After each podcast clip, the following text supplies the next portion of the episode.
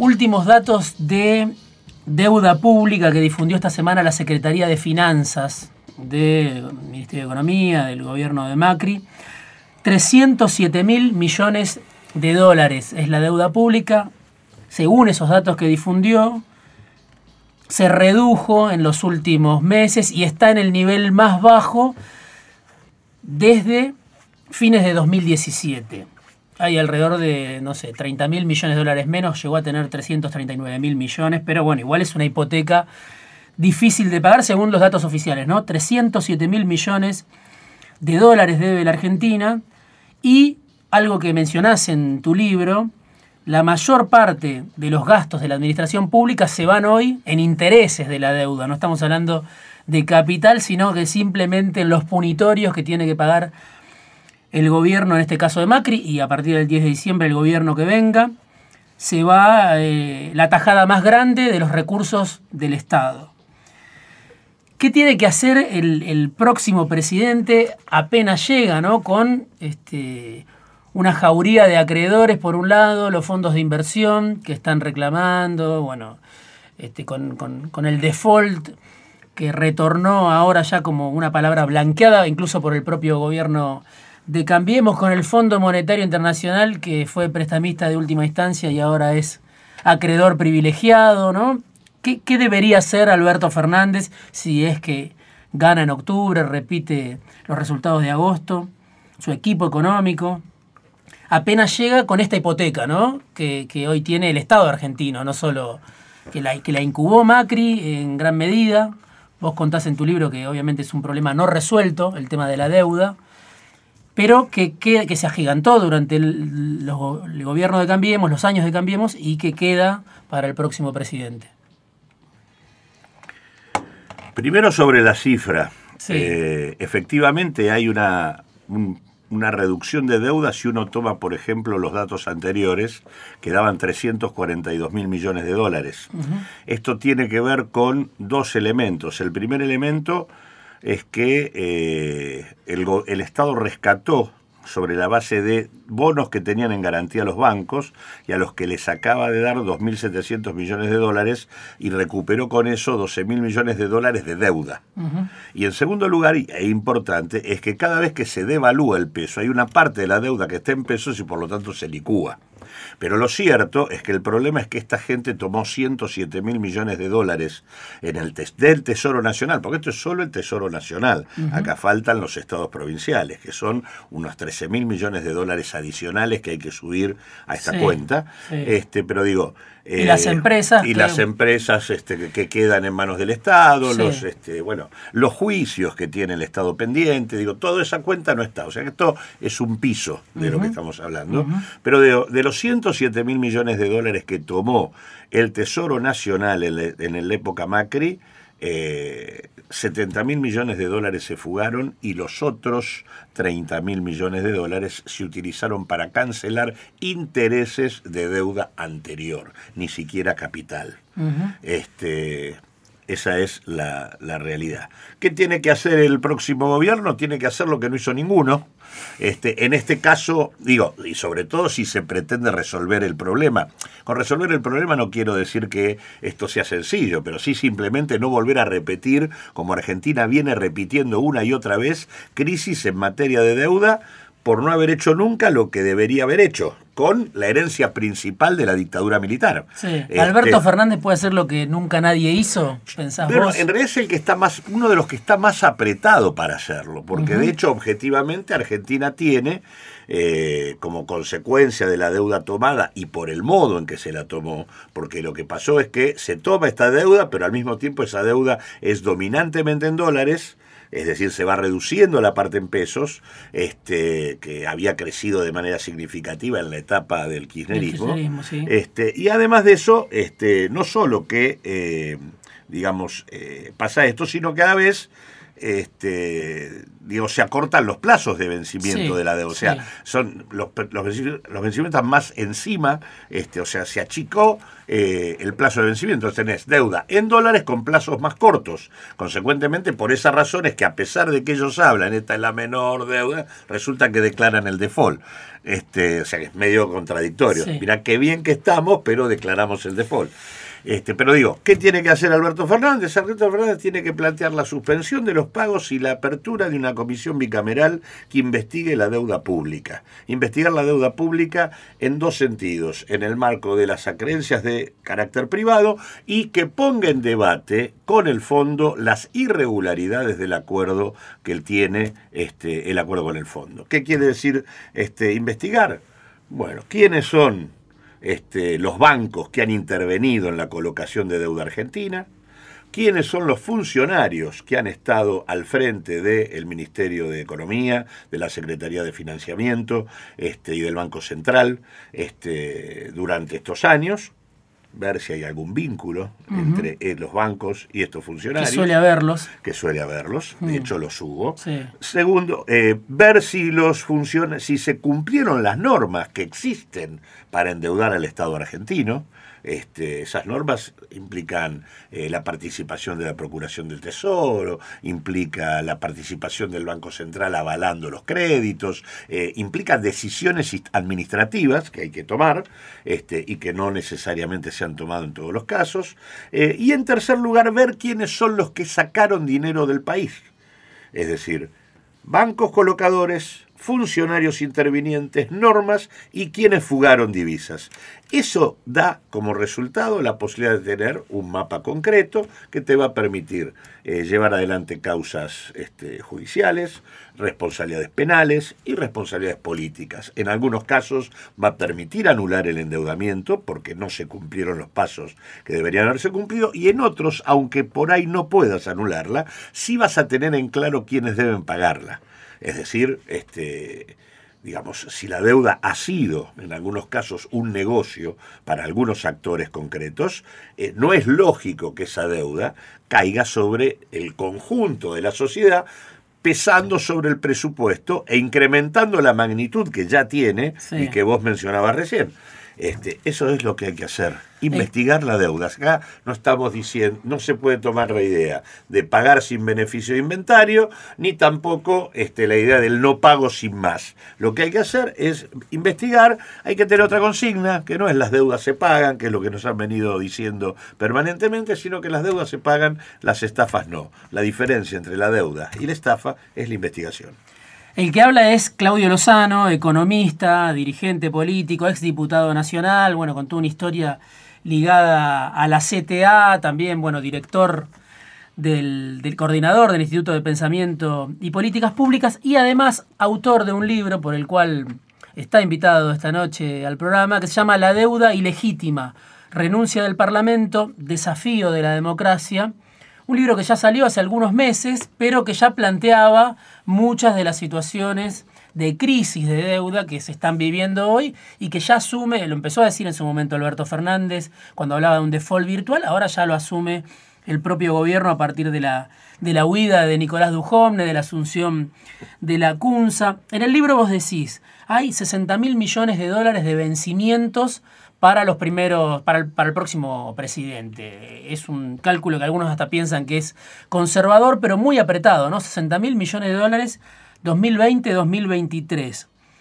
Y volviendo un poco a esta pregunta, Fernández, el próximo presidente, difícil que haga algo así, Macri en el caso este, remoto de que pudiera obtener su reelección, pero Fernández se tiene que concentrar en el tema de los montos o en el tema de los plazos, ¿no? Porque vos vas a tener al fondo con el cual el mismo 28 de octubre, me imagino, vas a tener que empezar a negociar, si no empezaste ya a negociar.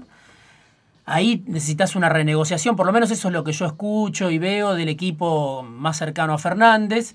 Una renegociación, algunos dicen de 10 años para empezar a hablar, porque Argentina hoy no tiene, no está en condiciones de, pagar esta deuda. Y por otro lado, el tema de los montos. Ahí se habla de una quita, ahí se habla, ahí cabe, me parece, lo que estabas planteando vos recién. Hay que investigar esta deuda. ¿Cuál es la prioridad? ¿No? Plazos, montos para un gobierno. me refiero al ejercicio del poder, ¿no? No tanto a lo que hay que hacer con esta deuda, sino cómo empezás a gobernar, dónde pones eh, la prioridad cuando llegás o pensás vos que debería ponerla el gobierno. La deuda disputa los pesos del presupuesto. Sí. Es decir, como vos decías antes, cuando uno mira el presupuesto 2019, eh, del total de gasto, que son 29 funciones de gasto que tiene el Estado, eh, la deuda por sí sola, los intereses, ¿no? Sí, Estamos sí, hablando sí. de los intereses, que este es un elemento importante. Sí, importantísimo. Este, equivale a 24. Ujú. Es decir, la partida, la sola partida de la deuda es 24 partidas del presupuesto de gasto del, gasto público de la Administración Nacional. Es el 30% del gasto. En el 2019, en el 2020, lo que acaba de presentar la CUNSA es más. Debe estar cerca del 40. O sea, por encima del gasto previsional del que tanto se Sí, habla, sí. los economistas pro mercado, Sí, lo que dice el gobierno. hacen- mienten, porque en Mm. realidad una parte importante del gasto previsional tiene fondos, que son los que vos aportás como eh, aporte de los trabajadores, lo que aportan este, las empresas y los impuestos específicos que se recaudan a ese fin. Lo que la Administración Nacional pone específicamente es inferior al pago de deuda. Por lo tanto, ¿qué quiero decir con esto? Vos tenés que disputarle a la deuda pesos para tener margen de intervención desde el Estado para, por ejemplo, recomponer ingresos, que es la prioridad uno que tiene el gobierno que viene para levantar la demanda en el mercado interno. Y eso implica reforzar jubilaciones, implica bonos salariales, implica este, este, reforzar asignación por hijo, implica un conjunto de políticas, podés variar los instrumentos, pero si no hay refuerzo de ingresos para levan- levantar mercado interno, la verdad es que la cosa se complica. Por lo Eso no se puede hacer sin suspender, decís eso vos, no los puede- intereses de, los- Sí, de la deuda. Por lo menos vas a tener que bajarlo de manera sustantiva. Si no lo puedes suspender, tenés que bajarlo. Pero digo, el objetivo es minimizar pagos porque te disputan el presupuesto. Segundo, la deuda se paga en dólares. Por lo tanto, te disputa los dólares que vos necesitas de tu balanza comercial este, para, para financiar la recuperación de la actividad productiva que necesitas para responder al aumento de la demanda. Por lo tanto, si vos no reducís tu pago en divisas, no tenés posibilidad de salir. Por lo tanto, digo, el que quiera gobernar haciendo algo diferente a lo que se ha venido haciendo, necesita oxígeno financiero en pesos y oxígeno financiero en divisas. Este es el primer punto. El otro punto que está, es muy importante en la discusión con el fondo es que la discusión con el fondo no es solamente de montos. Sí. El fondo tiene un el acuerdo con el fondo incluye un conjunto de condicionalidades Sí. que directamente te ponen en debate la agenda de política económica. Te proponen reforma de la Carta Orgánica del Banco Central para quitarte la capacidad de manejo de la política monetaria. Proponen reforma laboral para reducir costos laborales. Proponen reforma previsional para bajar la inversión que el Estado hace en el sistema previsional. Este, bueno, y eh, proponen eh, reforma tributaria basada en la extensión del IVA este, y eh, consecuentemente achicamiento del gasto, digo, te están condicionando el conjunto de la política económica. Por lo tanto, digo, el otro debate es, esa agenda no puede ser la agenda del futuro gobierno de la Argentina, porque esa es la continuidad de la gestión actual. Claudio Lozano vino esta noche a charlar con nosotros afuera de tiempo para hablar de la situación en la que está la Argentina y hablar también de su libro La deuda ilegítima. Como decía recién, el fondo exige casi un programa de gobierno para el próximo presidente y además exige que le paguen la deuda. Hay que ver qué puede negociar, qué está dispuesto a negociar, qué apoyo tiene Fernández y qué decisión tiene Fernández si gana las elecciones para discutir de todo eso con el fondo. Vamos a ir a un corte y ya volvemos con Lozano para seguir hablando de la deuda que deja Macri.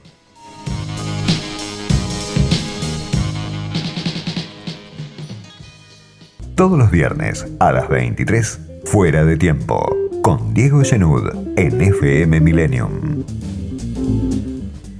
Entre las cifras interesantes que aporta la deuda ilegítima, renuncia del Parlamento, desafío de la democracia, el libro que escribió Claudio Lozano, aparecen 124 mil millones de dólares que se fueron en los años de Cambiemos entre fuga de capitales y déficit de la cuenta corriente que tiene que ver con el turismo, que tiene que ver con el consumo de electrónicos, que tiene que ver con distintas actividades o rubros que provocan esa fuga permanente eh, de divisas, ese balance desfavorable para, para una economía que muchos dicen no genera dólares.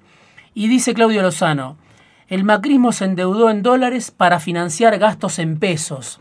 Y ahí viene la pregunta, ¿no?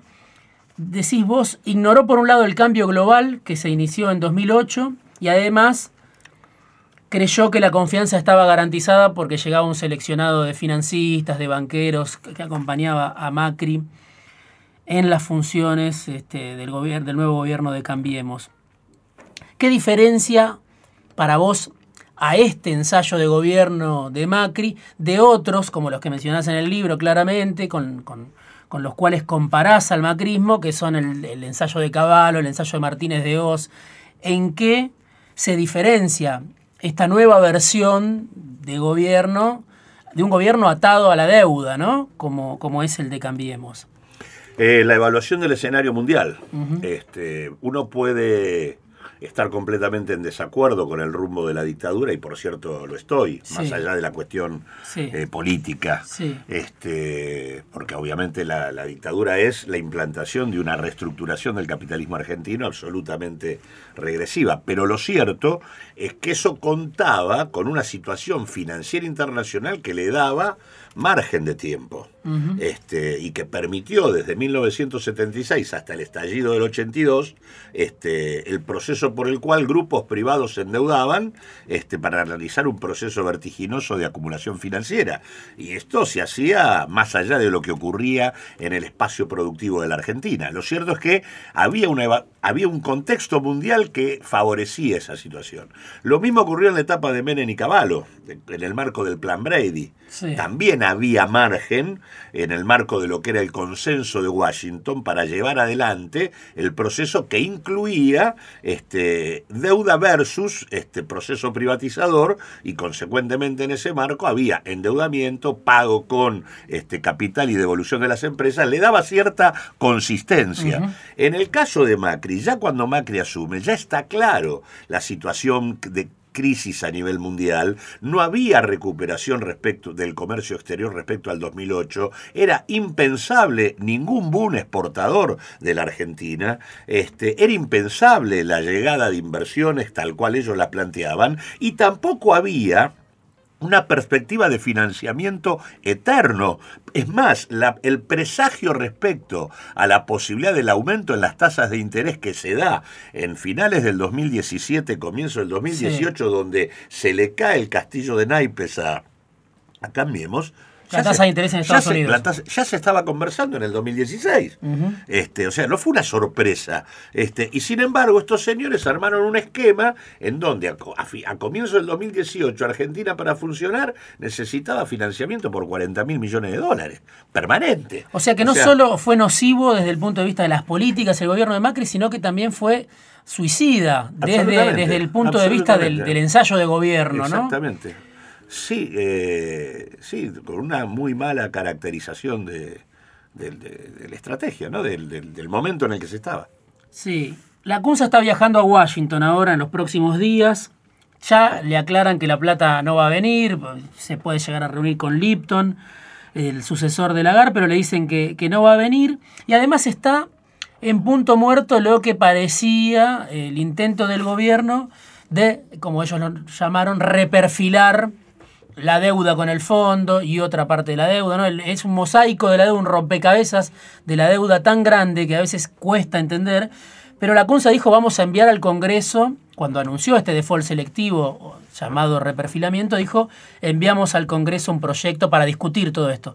Pasó un mes y, no, hay ni noticias. ni noticias. ¿Qué quiere decir eso? ¿Se quedó sin nafta el gobierno de Cambiemos? ¿No tiene el respaldo de la oposición como, como deja trascender la CUNSA? ¿Era inviable esta, patada a la deuda que habían planteado? Eh, no, yo creo que el, digamos, eh, el gobierno después del 11 de agosto hizo todo mal. Hmm. Este, en realidad los controles que debieron haber sido el comienzo de toda la experiencia aparecieron al final. Eh, la verdad lo de la CUNSA, de largar una cesación de pagos, por más selectiva que fuese, sin control en el movimiento de capitales, es un verdadero disparate. este, impensable no saberlo. Este, es más, eh, los controles aparecen. Eso aparece un miércoles, la, la declaración de cesación de pagos. Del miércoles al viernes todo se fue al demonio. Las acciones, los bonos, las reservas, todo. Y el lunes metieron los controles porque se caía todo. La versión de la CUNSA y de la gente más cercana a la CUNSA es que Macri no quería los controles, ¿no? Serán las contradicciones de ellos, lo que fuere, miopía ideológica o negocios pendientes. Los, no sé lo que fue. Lo que sí sé es que todos sabían que esa, esa decisión sin los controles disparaba una corrida bancaria, que, que de hecho ocurrió. Hmm. Este, y, digamos, es el control que pusieron, a su vez, es un control absolutamente agujereado. Sí, 10 mil dólares por, por 10 mil dólares por mes por persona. Si vos pensás que hay un millón de personas que compran, suponete que compren en promedio mil, se están llevando mil palos verdes por mes, que es todo el saldo comercial positivo de la balanza comercial de la Argentina. O sea, no tiene sentido. Vos le decís a los exportadores que liquiden y por otro lado dejás una ventanilla para que todo lo que liquiden se vaya. Digo, esto no tiene ni pie ni cabeza, así como está planteado. Este, digo, en este escenario, en realidad, la lógica, más allá de que alguien quiera decir esto es porque estamos, no estamos de acuerdo y no pude tomar la decisión, digo, objetivamente, ¿esto qué produce?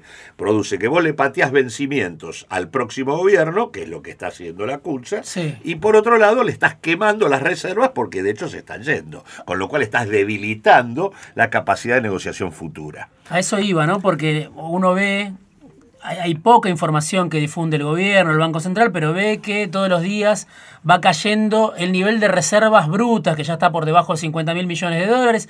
Algunos insospechados conspiradores contra el gobierno de, Macri, como Daniel Marx, dicen las reservas netas son 11 mil millones de dólares. Entonces la pregunta es, ¿llega el gobierno con este esquema tan frágil?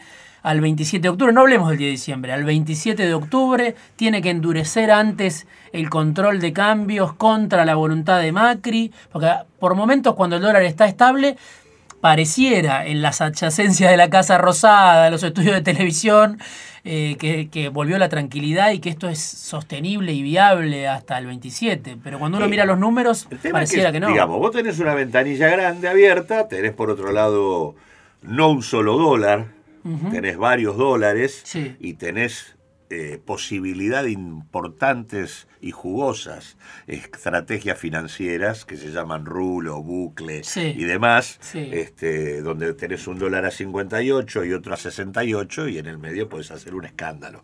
Este, por lo tanto, eh, digamos, eso está complicado.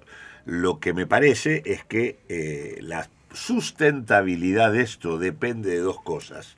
Uno del viaje este, de la CUNSA con el fondo. En realidad el fondo nunca este, le debió haber dado el crédito a la Argentina, porque Argentina no cumplía con los requisitos que el fondo ponía, y sin embargo se lo dio.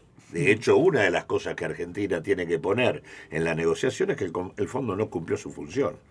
Ni Macri estaba autorizado para tomar el crédito y el fondo violó su estatuto. El estatuto del fondo dice con claridad no se le presta a países en situación de fuga de capitales. Y de los 44 mil millones de dólares que pusieron hasta ahora, salieron 37 mil. Por lo tanto, digo, el fondo no hizo lo que tenía que hacer eh, y puso a la Argentina, en lugar de a reestructurar la deuda en el 2018 porque Macri la había puesto en default en ese momento, que es lo que debería haber hecho, lo que hizo fue prestarle toda la guita para que llegue a la elección.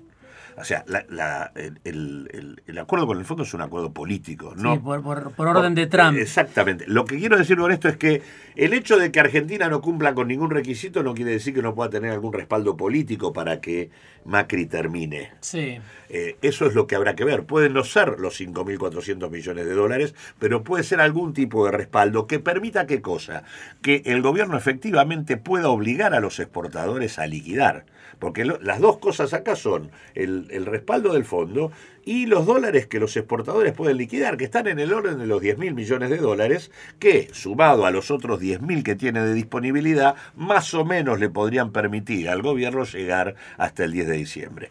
Esto es, si ninguna de estas cosas está, el respaldo del fondo y el ingreso de dinero a los exportadores, que esto llegue al 10 de diciembre es francamente eh, una lotería. Hmm, y además está, se empieza a discutir otra vez adentro del gobierno aparentemente, pero ya circula en el mercado eh, bursátil y cerca de, los agroexportadores, que finalmente se actualiza el tema de las retenciones, que están congeladas hace un año cuando las aplicó Duhom, esa, esa, esa, rara versión de, retención especificadas con un dólar que estaba a 38 y está a 60 o 68, según cómo se lo tome. Digo, eso también conspira contra una cierta normalidad y reglas claras incluso para que, porque están diciendo desde el campo nos vamos a sentar arriba de los hilos, si viene un aumento de las retenciones, ¿para qué vamos a, a vender lo que tenemos? En realidad tenés la mejor cosecha desde los últimos 10 años con la peor liquidación de divisas de los últimos 10 años. Hmm. En realidad, por eso te digo, hay entre 10 y 13 mil millones de dólares que deberían ingresar y no han ingresado. Si entrar esa, ese, ese dinero, claramente vos tenés capacidad de control. Si entra ese dinero y vas ajustando las clavijas en el control, es decir, no, no dejás estos agujeros. De hecho, objetivamente lo que ha venido pasando desde que empezó el control es que todos los días tenés una regulación nueva. Están tratando de tapar todos los agujeros que, el, porque está claro que no llegan. Vos tenés hoy una salida de depósitos de no menos de 100, 120 millones de dólares diarios. Hmm. Este, de los depósitos en dólares. Este, por lo tanto, digo, eh, si no hay señal del fondo y no hay eh, capacidad de que el ingreso de los exportadores ingrese, esto está en el aire. Ya le pasó al último kirchnerismo, ¿no? El problema de la falta de dólares. Tuvimos la devaluación de Kisilov en el 2014. Si uno mira desde el 2014 para acá, tuviste devaluación 2014, 2016, 2018, 2019. ¿no? Lo que se dice, incluso por parte de economistas de distintas tradiciones, bueno, Argentina sufre obviamente la restricción externa y es una economía que no genera dólares. ¿Vos compartís ese diagnóstico? Me parece que no en el libro. que no es que no se generen dólares. ¿Cuál es el problema si no es que no se generan los dólares suficientes? No, bueno, eh, si yo permito una fuga de capitales de la magnitud que se ha permitido, digo, sobre los 125 mil que salieron, 60 mil de fuga. este, después tenés eh, aproximadamente, digamos, unos 30 mil millones de dólares, que están 20 mil millones de dólares que tiene que ver con el turismo en el exterior. Sí. Este, que eso. Este, Un dólar barato que eh, financia los viajes de una clase media alta. Claro, digo, eh, vos podrías pensar que quien quiera viajar tenga que pagar un dólar muchísimo más caro. este, porque por otra parte, además, es bueno que tengamos turismo acá. Esto produce un efecto de actividad económica realmente significativo. Eso de lo que se jactaba Cristina en un momento, ¿no? De que la gente viajaba afuera sin darse cuenta que era un tiro en el pie de la economía que a ella le tocaba bueno, Buena parte del estancamiento final del gobierno de Cristina es fuga de divisas por vía, no de la fuga tradicional, sino por vía del gasto en tarjetas de crédito vía turismo en el exterior. Y ahí está el tema del atraso cambiario con fines electorales, ¿no? Exactamente. Eh, entonces digo, eh, pero además... Eh, lo que también hay que desmitificar es que este es el default más extraño de la historia. Porque en realidad, a comienzos del 2018, efectivamente la Argentina, con la lógica de Macri, de apertura comercial, ingreso de importaciones, déficit, tenías déficit comercial, déficit en la cuenta de turismo, fuga de capitales, bueno, no tenías un dólar partido por la mitad, pero por decisión propia. Hmm. Este, o sea, no es independiente los dólares que generás de la política que aplicás. No es que Argentina no tiene dólares siempre, no tiene dólares en determinados contextos de políticas. Ahora, Ahí, que es donde sí efectivamente Argentina estaba en default y el fondo le debía haber dicho, usted reestructure la deuda antes de que yo le preste algo. Este, en realidad, después de eso, se puso en marcha un ajuste brutal, hmm. en donde la Argentina tuvo un saldo comercial en divisas de este año 2019, que va a estar en el orden de los 3, 13 mil millones de dólares. Sí. Entonces digo, no es que no tiene. Ahora, lo que pasa que vos. Con el dólar alto mejoró ese, ese déficit se convirtió en superávit. Por el dólar alto no por mejora exportadora, por caída brutal de la actividad, derrumbe de la actividad. Ahora, O sea, que esto es otra cosa, no es que devaluando hay más exportaciones, no, no, devaluando hay menos poder adquisitivo y caída del mercado interno, eso es lo que pasó. Este, y en realidad, eh, digamos, vos, vos tenés dólares, ahora el problema es que vos tenés dólares en un contexto donde permitiste que no los ingresen a los exportadores hmm. y permitiste la fuga. Ahora, si hay escuchando a alguien. En ese contexto, ahora, a pesar de que disponés de dólares, vos no tenés ni los no te los ingresaron y los pocos que ingresaron permitiste que se fuguen, porque Argentina tuvo los 13 mil millones que generó más lo que le dio el fondo. Mm, Entonces, digo, muchísimo. este default es ridículo, ha roto los manuales de la, de la gestión económica capitalista. Imaginemos eh, un oyente que está en su casa o está circulando en su auto, votó en su momento quizá el kirchnerismo, votó a Macri debe decir, bueno, ya está cansado de Macri probablemente, pero dice, bueno, Lozano está planteando volver al cepo, ¿no? Volver a los controles. ¿Cómo, ¿Cómo se resuelve eso que para un sector de la clase media, ¿no? Es como el fantasma de los últimos años del kirchnerismo, bueno, la decisión que todavía se sabe, no se sabe quién la tomó, si Mercedes Marcó del Pono, que lo que los medios plantearon como el cepo, ahora se habla de un cepo light. ¿Cómo es la regulación que necesita, a tu criterio, una economía como la Argentina? Porque incluso con control de cambios también tuvo problemas el último kirchnerismo, ¿no? En realidad el cepo del kirchnerismo aparece después que se fugó todo. Sí. O sea, en realidad este, no fue una actitud preventiva, fue una actitud defensiva frente al hecho de que se le estaban yendo los mangos. Sí, pero eh, tuvo una devaluación después también, sí, Sí, sí, bueno, pero porque ya después este, lo que se había agotado era el escenario mundial este, de precios este, elevados para los... O sea, la coyuntura original del kirchnerismo con precios de la soja este, muy importantes es, lo que en todo caso eh, se resintió en el último gobierno de Cristina y donde por lo tanto ahí empezó a hacer agua eh, el esquema. Pero digo, acá me parece que lo que no se hizo nunca este, y que tiene que ser lo que acompañe necesariamente el proceso de regulación general es el control sobre las divisas que la Argentina genera. Nosotros no tenemos ningún control de, las, de la oferta de dólares que el país genera. No, no se ingresa, primero, eh, ni la, ah, durante la etapa kirchnerista, ni la minería ni los hidrocarburos tenían obligación de liquidar.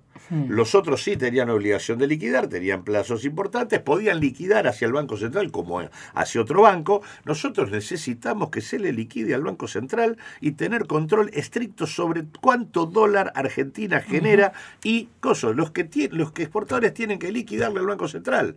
Este, y el Banco Central tiene que ser el que maneje la administración de los dólares en función de un precio del dólar que tiene que permitirnos desarrollo productivo y tiene que permitirnos distribución del ingreso. Eso es lo que hay que hacer. Ahora, este, ¿Por qué te dije antes lo del 2018 y el ajuste brutal? Porque con la Argentina, eh, la, Argentina de Macri había producido esta sangría de divisas por vía de la fuga y de la, de los, eh, del turismo en el exterior. Nosotros podríamos haber recuperado dólares frenando la fuga y frenando el turismo en el exterior, pero manteniendo la producción. Hmm. Y acá se eligió, no, que se siga fugando y viajando en el exterior y se caiga a pedazos la actividad económica. Entonces, bueno, ese me parece que es el tema. Eh, digo, y tuviste un derrumbe brutal, tenés 4 millones de pobres en un año, entre comienzo del 2018 y comienzo del 2019, un millón de hambrientos en ese año, un millón de indigentes, tenés prácticamente el 58% de la población en situación de vulnerabilidad y 2 millones y medio de personas de la denominada clase media que cayeron bajo la la línea de pobreza. Digo, ese es el saldo de haber elegido resolver el problema de los dólares, destruyendo la actividad productiva y no regulando el tema de que los que se vayan afuera paguen un poquito más. En el libro La deuda ilegítima, renuncia del Parlamento, desafío de la democracia, planteas que durante el último kirchnerismo, 2014, se abrió una comisión en la Cámara, en el, Congreso, una comisión bicameral para estudiar el tema de la deuda, algo que nunca se había hecho.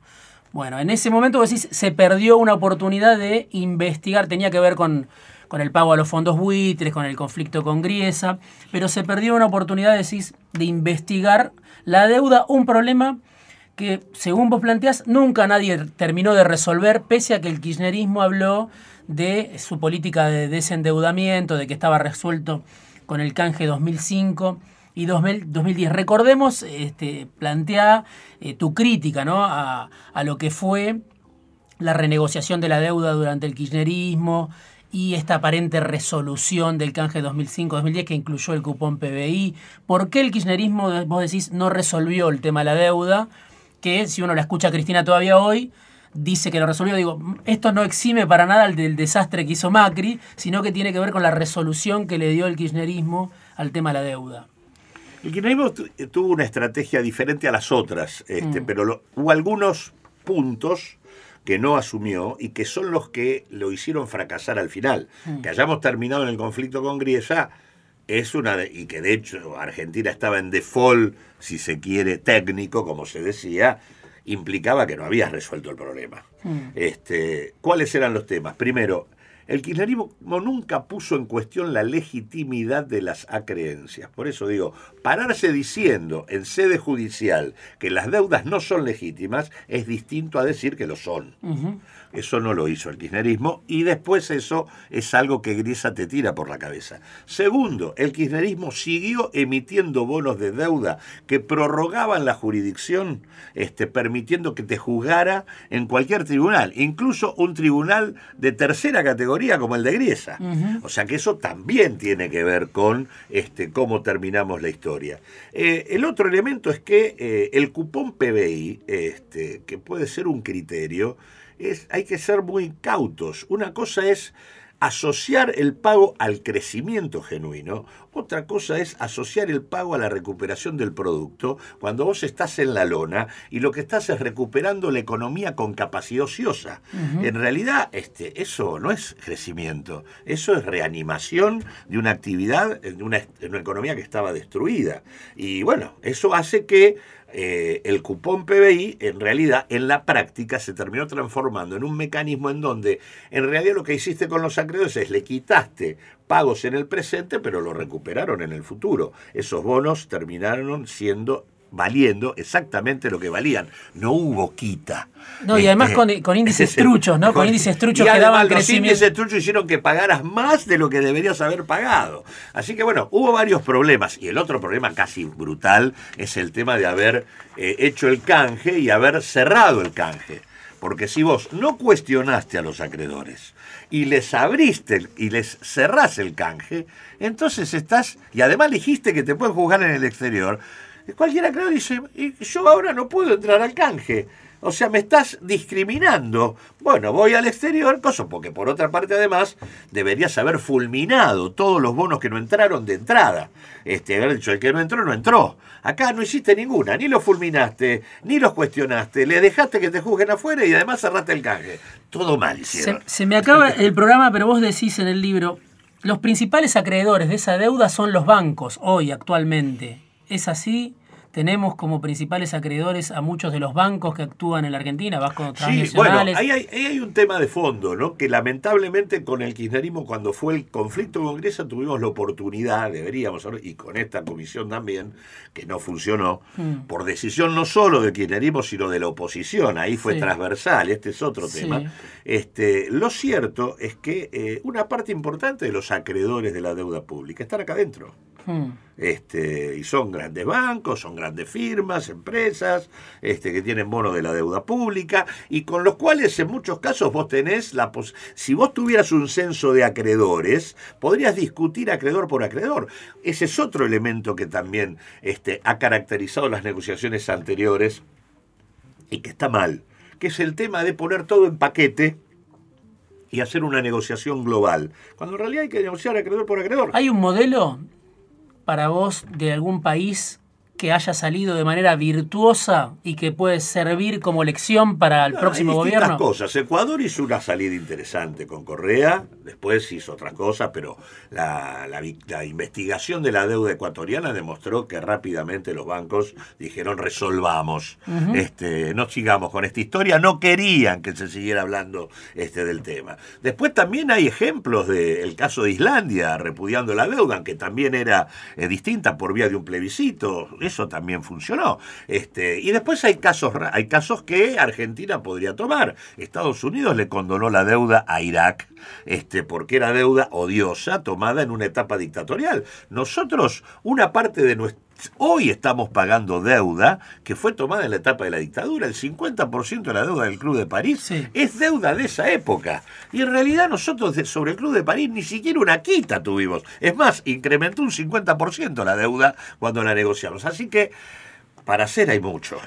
Claudio Lozano vino esta noche a charlar con nosotros afuera de tiempo, político, economista, coordinador del Instituto de Pensamiento y Políticas Públicas y autor de este libro, La deuda ilegítima, renuncia del Parlamento, desafío de la democracia, que obviamente es muy valioso y que recomiendo al que lo pueda comprar y acceder porque es muy valioso. Cuenta la historia de la deuda argentina. Un solo concepto. Lo que surge claramente acá es que la deuda no es un problema financiero y no tiene solución financiera. Si se pretende ir por esa vía, estamos en el sistema del endeudamiento perpetuo.